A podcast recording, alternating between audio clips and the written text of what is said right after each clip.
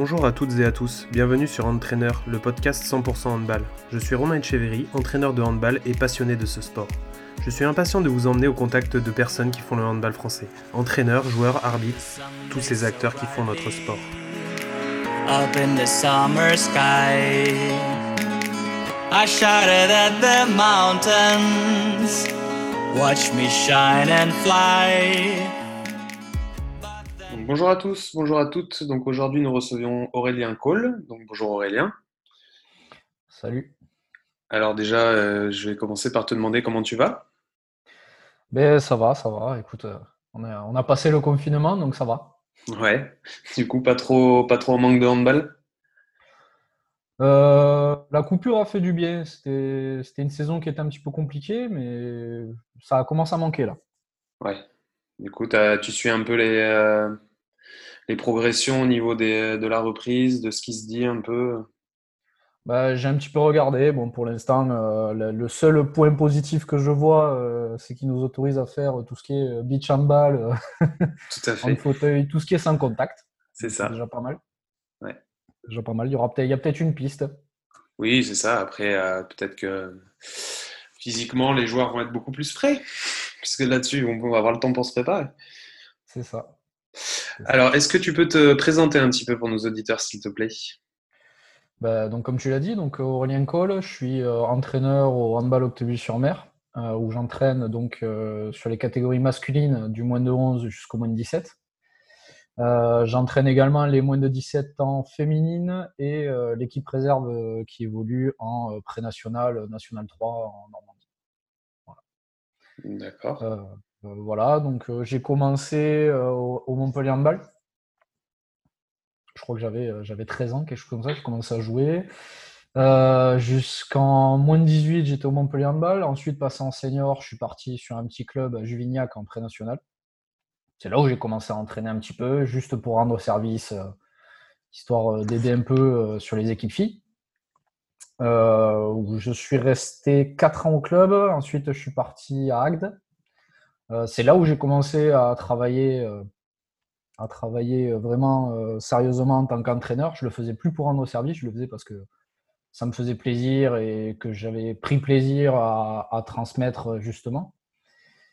J'y suis resté deux ans. Après, je suis parti à Lunel pour tenter une expérience, essayer de passer sur du senior féminin en pré-national. Euh, tout ça parallèlement en passant ben, tous mes diplômes fédéraux, diplômes d'État, donc des PGEPS, DEGEPS, etc., etc. Et puis ensuite, j'ai décidé de, tenter l'expérience et de m'exporter, de partir en Normandie, donc à Octeville. Ça a dû être euh, assez des paysans, j'imagine Plutôt, plutôt des paysans. Oui, c'est vert. La Normandie, c'est vert, donc c'est joli, mais pas fort. C'est vraiment un gros contraste avec le sud de la France, quoi. ouais, j'imagine, oui. Et euh, du coup, euh, comment t'es venu au handball la toute première fois? Euh, La toute première fois, bah, c'est, je pense, comme beaucoup de gamins, hein, c'était à l'école, tout simplement, en cours de PS, découvert le handball. Moi, je faisais pas de sport, j'avais essayé un peu tout. J'avais essayé le judo, j'avais fait le rugby, passage obligé dans ma famille, hein, famille de rugbymen. Euh, et puis au bout d'un moment, ben, je faisais rien. J'ai dit, ben, je veux essayer le handball. Puis j'ai essayé, et puis finalement, eh ben, l'essayer, c'est l'adopter. Voilà, tu l'as plus quitté. Exactement. Et du coup, euh, dans ton parcours euh, qui est quand même assez riche, qu'est-ce, que, qu'est-ce qui t'a marqué un peu? Qu'est-ce que tu disais le défi des seniors filles Ça a été plutôt une bonne expérience, une mauvaise? Qu'est-ce que qu'est-ce que t'en ressors? Ça, ça, a été une expérience qui a été enrichissante. Il y a eu des il y a eu des hauts, il y a eu des bas. Euh, c'était un club avec pas beaucoup de moyens. Pas beaucoup de moyens. J'avais pas un effectif très très gros. Euh, euh, difficile d'attirer des joueuses puisqu'on était c'est petit village, c'est carrément à l'est de l'Hérault, à la frontière avec le Gard. donc un petit peu isolé. On était à 25 km de Montpellier, 25 km de Nîmes. Pour attirer des joueuses, c'est pas forcément facile. Mhm. Donc il fallait faire avec les moyens du bord. Donc euh, bah, c'est toujours euh, bricoler, euh, faire les entraînements à 7, 8. quand j'en avais 10, c'était la fête. Donc, mais ça permet, voilà, de, Enfin, moi en tout cas, ça m'a permis de m'adapter tout le temps, tout le temps. Et ça m'a enrichi. Après, ben, la communication avec, avec les filles dans le handball est toujours. c'est une expérience enrichissante.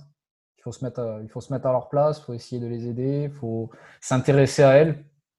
Et c'était quelque chose que j'avais pas l'habitude de faire. Donc, petit à petit, et eh ben, voilà, on, on prend de l'expérience. quoi. Ok. Est-ce que tu peux nous en dire un petit peu plus sur Octeville-sur-Mer pour les gens qui ne connaissent pas forcément?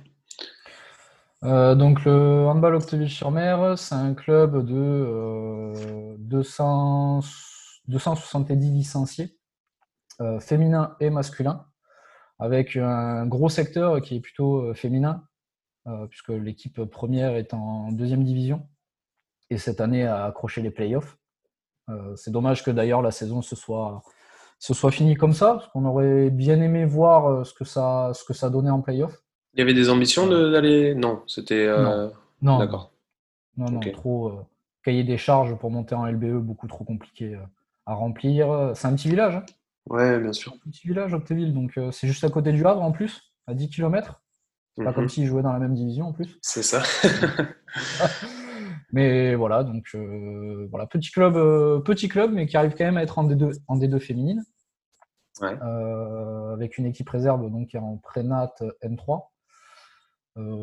des filles qui sont pour l'instant chez les plus jeunes, maximum en régional. Donc voilà, pas plus. D'accord. Alors on va passer sur la partie un petit peu entraînement. Qu'est-ce que, ben, qu'est-ce qui pour toi euh, dans l'entraînement est essentiel? Comment toi tu, tu, vois les entraînements? Euh, Tu peux faire aussi le parallèle peut-être euh, sur tes différentes catégories parce que j'imagine que c'est pas toujours la même chose. Donc un petit peu ta vision. bah écoute, moi dans les, dans les entraînements que j'essaie de mettre en place, j'essaie de, de, me focaliser, de me focaliser pardon, sur, sur des, compétences, on va dire, à, à travailler et à essayer de faire évoluer au maximum les joueurs, tout en leur donnant ce côté euh, euh, dépense énergétique qui va être important. Parce qu'on on peut faire des entraînements avec euh, très très peu d'intensité, qui peuvent être très très riches, mais les pratiquants ne vont pas forcément être satisfaits. Enfin, moi, c'est ce que je ressors, on va dire, des différentes expériences, c'est que les entraînements où il y a beaucoup de choses, où c'est très très riche, et où par contre la dépense énergétique est très faible, les pratiquants en sortent frustrés. Et ça, c'est quelque chose que j'ai fait évoluer au fur et à mesure, d'essayer de mettre de plus en plus d'intensité dans ce qu'on fait euh, pour essayer de, satisfaire. Parce qu'encore une fois, je, je pars d'un principe, c'est que je n'entraîne pas des professionnels, euh, j'entraîne des amateurs et ils viennent là pour, euh, où ils viennent là, garçons et filles, j'ai les deux, ils viennent là vraiment pour prendre du plaisir et être contents de venir. À côté de ça, ça leur permet de décharger leur journée, etc. Donc, c'est essayer un petit peu de, de, mettre tout ça dans le panier pour, pour satisfaire tout le monde, on va dire. D'accord. Et du coup, euh, tu as l'impression que. Alors j'imagine que la, la demande n'est pas la même euh, sur des moins de 11, des moins de 17. Euh. il faut que tu arrives à jauger sur, sur tes, tes situations la dépense qu'il peut y avoir sur les différentes catégories?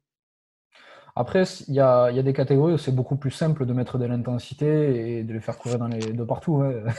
moins de 11 et les moins de 13, il n'y a pas de souci. Hein. À partir du moment où tu lances un jeu, ils vont mettre de l'intensité quoi qu'il arrive. De toute façon. Euh, même s'ils ont des difficultés, euh, des fois à attraper la balle, à courir sans ballon, etc. Mais ils vont, ils vont mettre de l'intensité euh, de toute façon par eux-mêmes. Je n'ai pas forcément besoin d'appuyer sur, le, sur un bouton ou de, de, de lever un levier pour ça. Euh, par contre, bah, du moins de 17, euh, peut-être euh, féminin ou masculin, voire du senior, bah, il y a la journée, il y a un petit peu plus de fatigue, donc bah, des fois, il faut un peu plus ramer.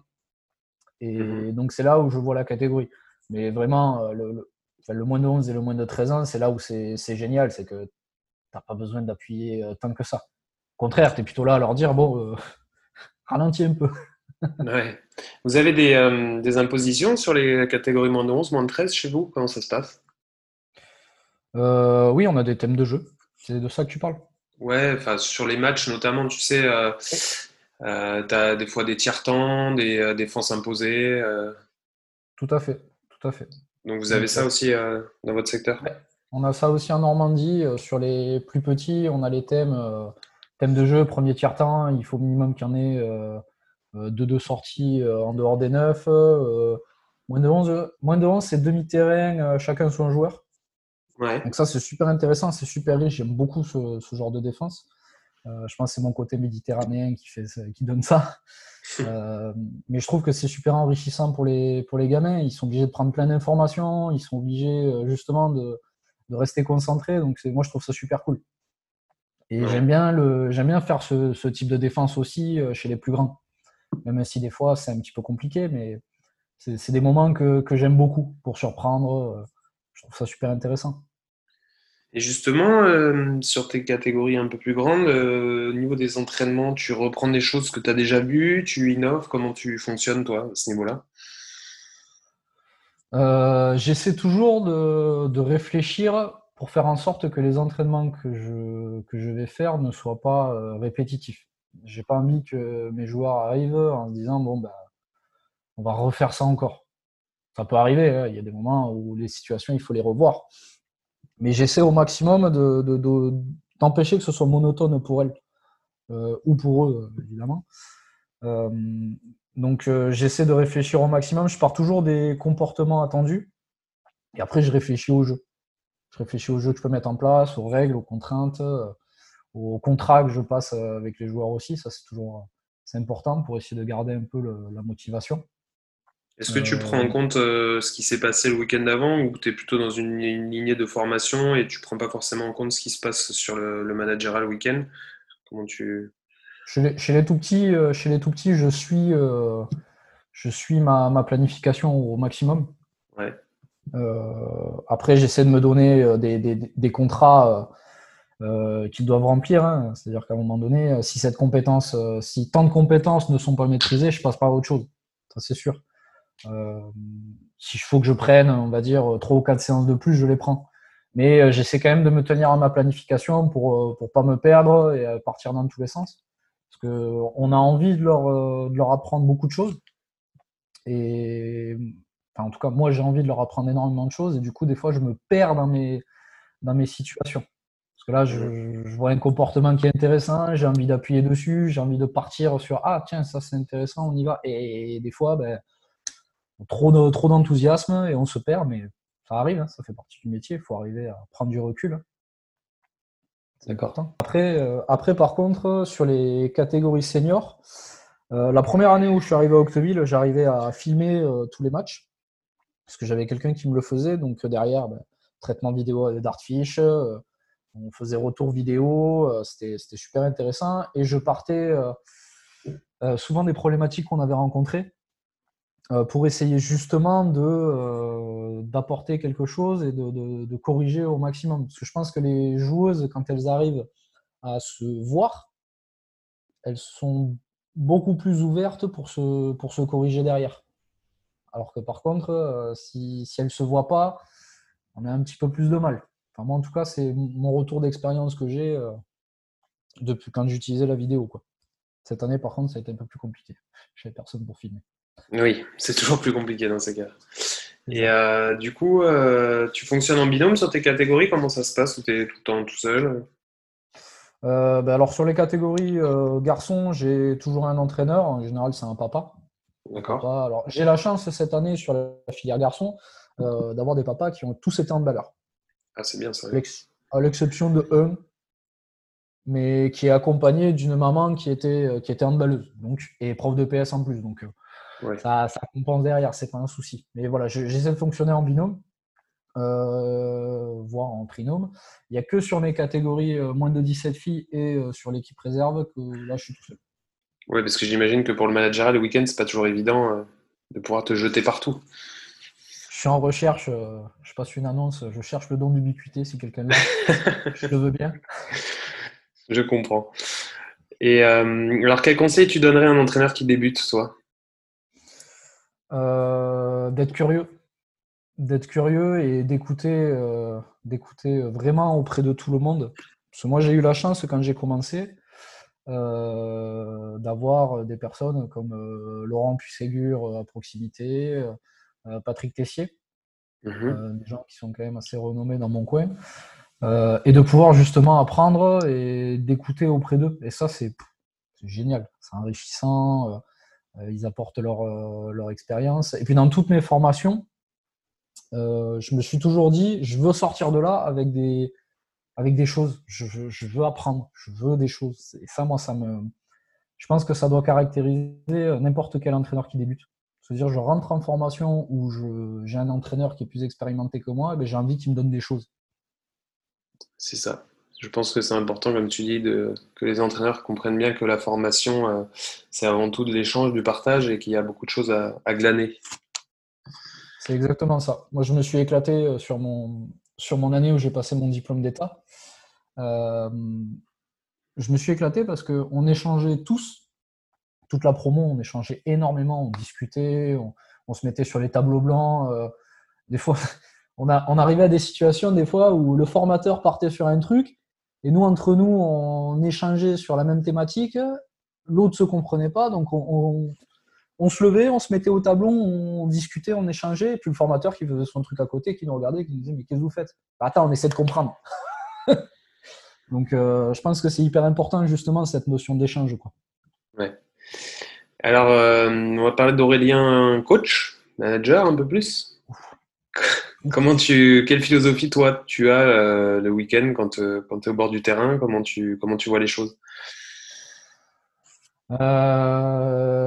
Ben, Pendant très très longtemps, je me suis dit, je me suis dit, je veux que, que mes joueurs et mes joueuses soient des, soient un peu comme moi j'étais sur le terrain, c'est-à-dire beaucoup d'énergie, beaucoup d'envie. Et au fur et à mesure du temps, avec l'expérience, bah, tu te rends compte que tu es juste un, es juste un organisateur, tu n'es pas sur le terrain avec eux. Tu es obligé de faire avec les, caractères, les, savoir-faire de chacun. Euh, donc c'est un petit peu compliqué. Donc maintenant, j'essaie de prendre de plus en plus de recul. Euh, pour moi, c'est euh, aussi un match avec le coach en face. Mm-hmm. C'est essayer de le piéger, essayer de, de, jouer avec, avec ce qu'il te propose et essayer de lui poser des problèmes et toi d'essayer de résoudre, on va dire, les problèmes qui te posent aussi. Donc moi, ça, c'est le, côté que, j'affectionne beaucoup.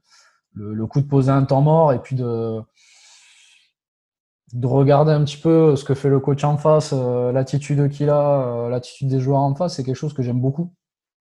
Euh, essayer de s'adapter tout le temps. Et ça, c'est quelque chose que j'aime que j'aime particulièrement dans le coaching. Quoi. Après, c'est plus facile quand tu as un groupe qui te, qui te suit on va dire, aveuglément. Moi, c'est ce que je. C'est les meilleures années que j'ai faites, c'est avec des groupes qui avaient une confiance pratiquement aveugle, aveugle, et tu pouvais leur faire, tu pouvais leur faire faire ce que je voulais. Et moi, ça, c'est le truc que j'adorais. Quand ça marchait pas, t'assumes, c'est toi. Par contre, ben, quand ça fonctionnait, tu es, fier. Tu te dis, ça y est, j'ai fait, j'ai apporté ce qu'il fallait pour que elle puisse bah, poser problème et gagner. Quoi. Donc c'est la, mmh petite satisfaction. Quoi. Et du coup, es, euh, maintenant, donc, comme tu disais, tu es plus dans l'observation, tu es moins directif, tu, tu laisses plus de, de, place aux joueurs pour s'exprimer et après tu interviens. Comment, comment tu, fonctionnes? Alors, j'ai énormément de mal à laisser, euh, à, à laisser de l'autonomie.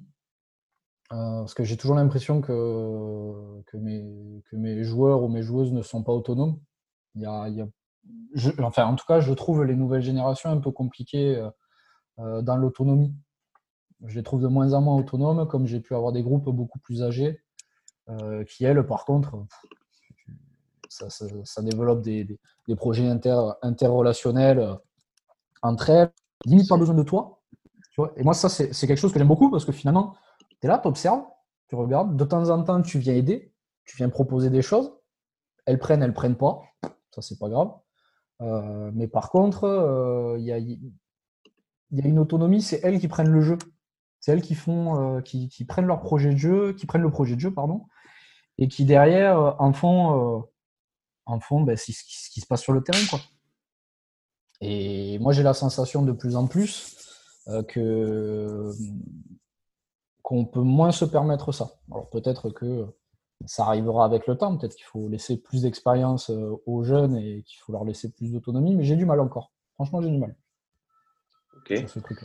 Et alors, du coup, qu'est-ce que, qu'est-ce que tu dirais qui a changé pour toi euh, par rapport à tes débuts? Alors, hormis que tu nous disais que au début, tu étais plus dans l'énergie et que maintenant, tu es un peu plus dans le, dans l'observation, mais qu'est-ce qui, selon toi, euh, quel, euh, quel changement d'entraîneur tu as pu connaître entre le, tes tout débuts et maintenant? Mes tout débuts, je parlais tout le temps. Je parlais tout le temps. J'étais sur le banc. Je pense qu'au bout d'un moment, mes joueuses ne c'était du bruit. Ouais. je pense au bout d'un moment. Euh, maintenant, je suis beaucoup moins là-dedans. J'observe, je vais intervenir une fois euh, individuellement. Je vais, euh, si à un moment donné il faut, il faut s'énerver, il faut crier un peu, je suis toujours capable de le faire, mais j'essaie de le faire beaucoup moins. Donc je suis beaucoup, j'essaie d'être beaucoup plus calme sur le banc. Ça c'est vraiment un truc sur lequel j'essaie de travailler pour pour éviter de me mettre dans le jus, parce que je pense que quand on est. Euh, c'est un peu le problème quand tu es seul sur le banc. Euh, le, truc d'avoir un binôme sur le banc, c'est qu'il peut de temps en temps t'aider à redescendre un peu. Et en étant seul, c'est très très compliqué de rester lucide quand tu te mets dans le jus, malheureusement.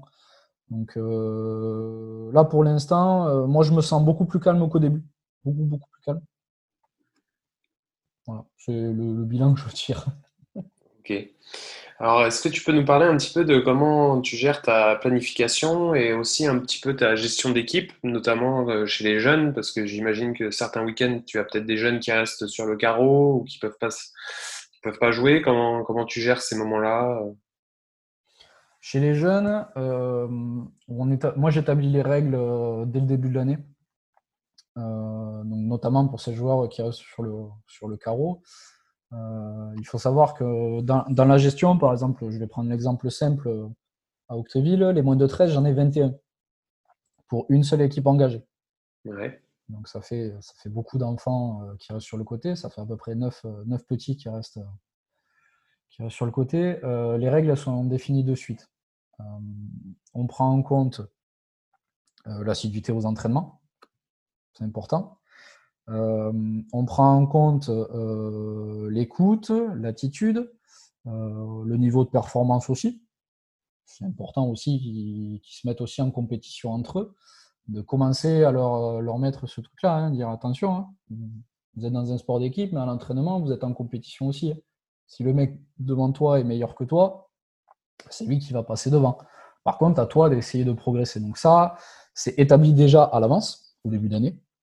Moi, j'essaie de leur expliquer au maximum. Et euh, quand, euh, quand un enfant euh, ne, comprend pas, on reste ouvert à la discussion. Donc, c'est-à-dire que moi, j'ai des, des, petits qui viennent souvent me, poser la question, qui me dire bah, écoute, je ne comprends pas, est-ce que tu peux m'expliquer? Tac, on explique, bah, voilà, ça, ça allait pas. là, je t'ai trouvé moins bon, etc. je t'ai pas trouvé à l'écoute. L'attitude n'était pas, pas forcément au travail. Donc tout ça, c'est établi déjà à l'avance et le dialogue, il est important avec les petits. Il faut qu'ils comprennent, de toute façon. Pour moi, c'est important, je pense qu'il faut qu'ils comprennent. Euh, pour revenir à la planification, la planification, euh, je fais une planification au trimestre. Je choisis de travailler au trimestre et une fois que j'arrive à la fin du trimestre, euh, je fais le bilan. Je regarde par rapport aux compétences, dire ben, voilà, est-ce que cette compétence a été maîtrisée, est-ce que c'est suffisant ou est-ce que je dois en remettre une couche? Et après, derrière, je réétablis euh, trois, mois d'entraînement euh, en suivant. Et après, j'enchaîne jusqu'à la, jusqu'à la fin de la saison. D'accord. Et ça, tu le fais, euh, qu'importe la catégorie, tu fonctionnes sur le même, sur le même mode avec toutes tes, catégories? Pas forcément. Pas forcément. Sur, sur, les seniors, je regarde plutôt par rapport aux échéances. Euh, il faut savoir qu'en Normandie, on a un calendrier qui est un petit peu particulier avec l'équipe euh, avec l'équipe réserve. Euh, on a une première phase qui va jusqu'en février, où les quatre premiers en fait sont maintenus et peuvent tenter la montée en National 2.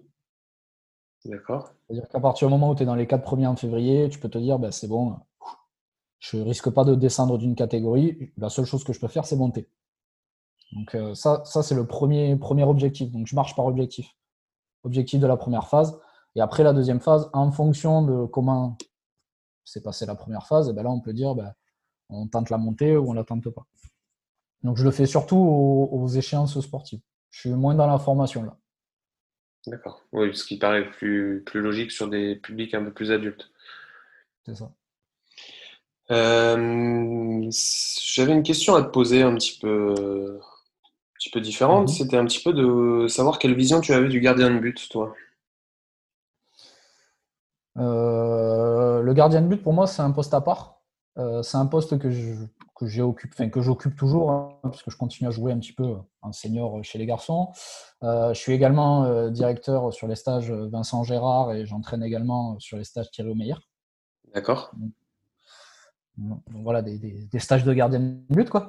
Oui, bien sûr. Euh, donc, euh, pour moi, c'est un poste totalement à part. Et si tu n'as pas un bon gardien de but, de toute façon, tu ne peux pas gagner. Pour moi, c'est clair, c'est pas possible autrement. Euh, par contre, je trouve que le poste de gardien de but a vraiment beaucoup, beaucoup, beaucoup évolué comparé à ce que je voyais au début. des gardiens de but, on va dire, qui ne sont pas athlétiques, t'en as plus. T'en as plus concrètement les, les, les gros gardiens de but, il n'y en a plus, ça n'existe plus. Donc c'est un poste où athlétiquement, ils sont devenus beaucoup plus forts. Et euh, au niveau du jeu, je trouve les gardiens largement plus intelligents. Dans la lecture du jeu, euh, comparé à un gardien de but euh, au tout début, moi je trouvais pas ça ouf. Mais mmh. maintenant, vraiment, je les, trouve beaucoup plus intelligents. c'est un poste sur lequel, malheureusement, on manque de temps, je trouve, sur les entraînements. Clairement malheureusement. Hein, euh, alors, quand tu peux bosser en binôme, tu peux avoir, tu peux avoir l'adjoint qui peut aller travailler sur les gardiens de but. Donc c'est... Mais quand tu es tout seul, malheureusement, tu manques de temps. Et je pense que souvent, dans certains clubs, c'est aussi un manque de connaissances. Tout à fait, je suis assez d'accord avec toi. C'est un poste qui est tellement spécifique et avec euh, tellement de choses à travailler que malheureusement, quand tu t'y connais pas, ben, je pense que tu as la peur de dire des bêtises, de leur apprendre des mauvaises choses. Et euh, bah, la peur de l'inconnu. Donc, quand tu ne t'y connais pas, tu ne vas pas essayer d'apprendre quelque chose euh, que tu ne maîtrises pas. Oui, c'est clair. Et puis, euh, c'est vrai que c'est le seul poste, finalement, où tu peux avoir des entraîneurs spécifiques maintenant au jour d'aujourd'hui. C'est ça. Après, est-ce que le handball va pas faire comme le rugby? Ouais. Le rugby, tu as l'entraîneur des avants, l'entraîneur des arrières, l'entraîneur des buteurs. fait, tu as, un entraîneur pour euh, chaque euh, poste spécifique, en gros. Mmh. Donc, peut-être que l'évolution du handball euh, va nous amener vers ça. Peut-être que maintenant, sur les groupes professionnels, tu auras peut-être un entraîneur des ailiers, un entraîneur des pivots, enfin, je ne sais rien. peut-être qu'on arrivera à ça. on ne sait pas l'évolution qu'il va y avoir. Mmh. Très bien. Alors, euh, si je te dis que le métier d'entraîneur est une drogue, qu'est-ce que ça t'inspire? Moi, je, suis assez d'accord avec ça. Euh, parce que on peut vivre des super moments comme on peut vivre des, très très mauvais moments. Sûr. Les, déceptions, euh, les déceptions des éliminations en coupe, rater une montée, ce genre de choses, ça, ça fait mal. Ça fait mal. Mais par contre, en attendant, tu reviens toujours. Tu t'arrêtes jamais. Donc pour moi, c'est clairement une drogue. Et puis quand tu passes des super beaux moments, euh, euh moi, je sais pas, mais un peu d'expérience que j'ai, euh, mon plus beau souvenir, c'est un quart de finale de Coupe de France euh, avec Agde, avec la Prénat. Je n'étais pas entraîneur de cette équipe à la base, et puis finalement, bon, ben, j'ai fait, fait les 16e, 8e et quart sur le banc en tant qu'adjoint. Et c'est des moments, c'est des moments géniaux. Des moments des moments de partage avec des, bons mecs. C'est ce côté-là, euh, valeur, partage, combativité, euh, solidarité. C'est moi ce qui m'a fait aimer le handball. Donc quand tu le partages, en plus avec des mecs qui sont, qui sont devenus après tes amis, c'est ouf. C'est ouf. Donc euh, j'espère, j'espère revivre des moments comme ça avec mes équipes euh, un jour. Hein. Ce, serait, euh, ce serait génial. Ok. Et alors, quel regard tu portes sur l'évolution du handball français? Alors peut-être plus le handball que, entre guillemets, nous on côtoie plus régulièrement que le handball de très haut niveau. Mais comment toi, tu vois, depuis quelques années, bah, notamment en plus, tu as changé de région, mais est-ce que tu as l'impression que le niveau a augmenté, a diminué? Comment tu vois la chose? Moi, je vois une évolution des mentalités. déjà, sans parler forcément du handball, je vais y revenir après, mais je vois une, évolution des, des individus. je vois des individus qui sont de plus en plus consommateurs je ne sais pas si c'est euh, chez tout le monde, hein, mais je vois de plus en plus d'individus qui viennent, qui s'entraînent, et puis qui rentrent chez eux. Chez les plus jeunes, ça, c'est pas un souci. Hein, euh, bon, euh, mais par contre, entre eux dans l'équipe, partager des moments, je, le vois de moins en moins. Et ça, je trouve que c'est dommage, parce que c'est quand même un, sport de partage, hein, un sport de contact, sport collectif sport de ballon. Donc, euh, on devrait avoir des moments comme ça. Euh, maintenant, sur le terrain, euh, moi j'ai l'impression que le niveau augmente de plus en plus parce qu'on a de plus en plus d'entraîneurs diplômés, donc du coup qui apportent de plus en plus de choses aux enfants comparé à ce qui se faisait avant. Donc je trouve qu'ils sont meilleurs chez les petits. ils apprennent de plus en plus de choses. à moins de 11 il y a quelques années, il faisait moins de choses qu'un moins de 11 de maintenant, je trouve. J'ai vu des moins de 11 faire des, des schwenkers, des roucoulettes, euh, des chabs. enfin, bon, pour moi, ça n'existait pas, ça, c'était pas possible. Oui, c'est sûr. On commence à le voir. Mm. Peut-être aussi, c'est l'évolution euh, de la, de la médiatisation de notre sport. Ils le voyaient à la télé, donc ils essaient de le faire. Donc ça, sur ce côté-là, c'est vraiment cool. Ok. Alors, est-ce que tu pourrais partager avec nous une petite anecdote que tu as vécu en tant qu'entraîneur, euh, quelque chose qui t'a marqué?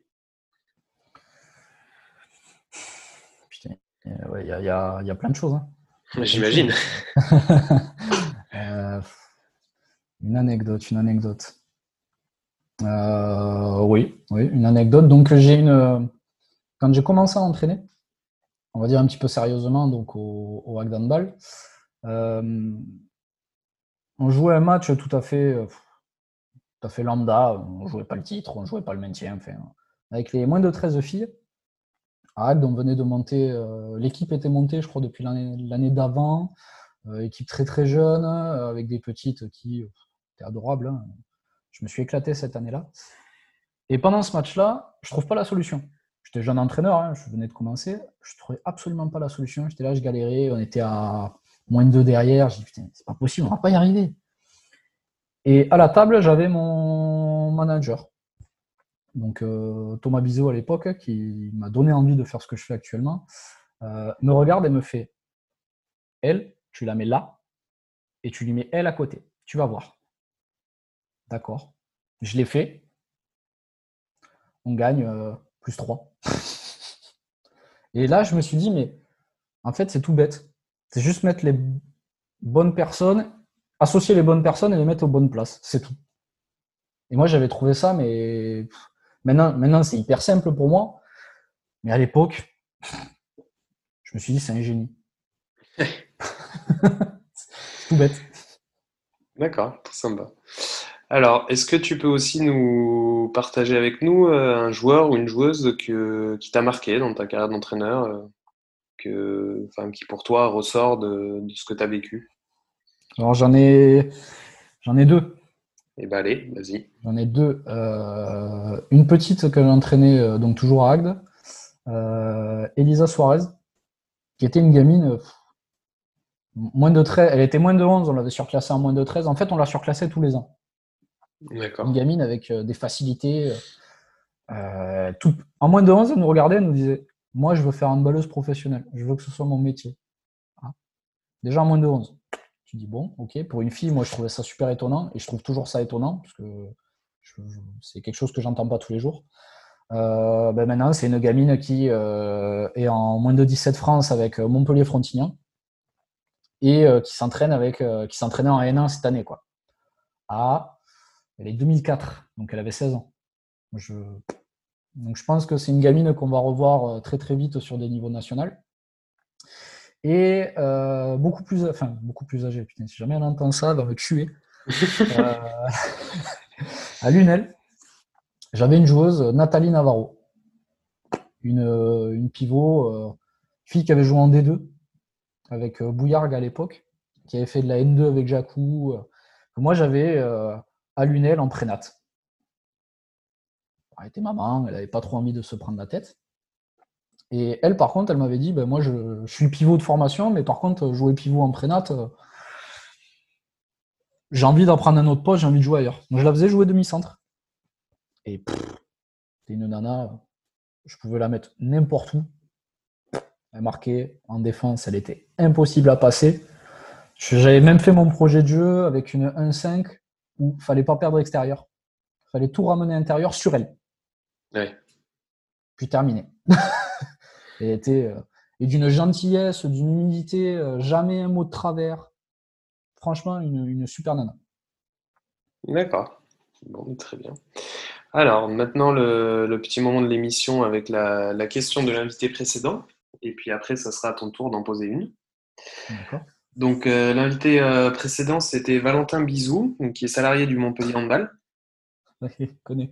je pense que tu le connais, puisque lui aussi te connaissait. Alors, il t'a demandé, euh, est-ce que tu as constaté des différences dans le jeu et dans l'approche entre l'Occitanie et ton lieu actuel? Ça va moins vite. ça va moins vite. On est. Euh, par contre, c'est beaucoup plus propre. Plus propre. Je trouve qu'il y a moins de pertes de balles, notamment sur le, sur le secteur féminin. Sur le secteur masculin, euh, ça va moins vite aussi. Mais par contre, c'est beaucoup plus euh, costaud, beaucoup plus puissant. Je pense que nous, on a vachement, on a beaucoup d'influence euh, par rapport au jeu espagnol, par rapport au jeu méditerranéen. Et franchement, moi, je l'ai ressenti en arrivant. Ça va beaucoup moins vite, euh, perd peut-être un peu moins de ballon, par contre. Donc ouais, c'est un peu le, constat que je fais. D'accord, très bien. Alors, la question que toi tu vas poser, elle sera pour Déborah Lassource, qui est une joueuse de ici Paris. Demi-centre, donc la, la sœur cadette de Coralie Lassource, qui est internationale. Donc euh, voilà, tu peux lui poser euh, ce que tu veux, une question. Donc jeune joueuse Oui, d'accord. Tout à fait.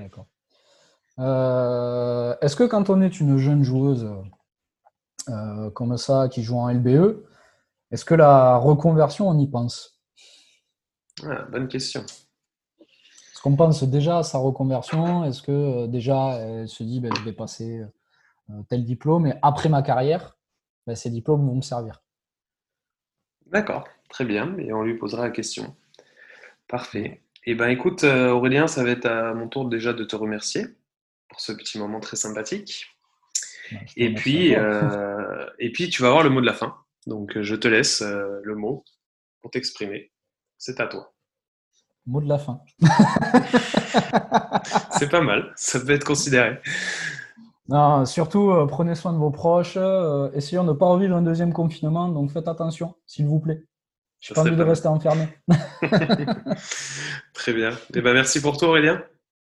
Bonne journée à toi, merci. Merci, à très bientôt. Ciao. Now I'm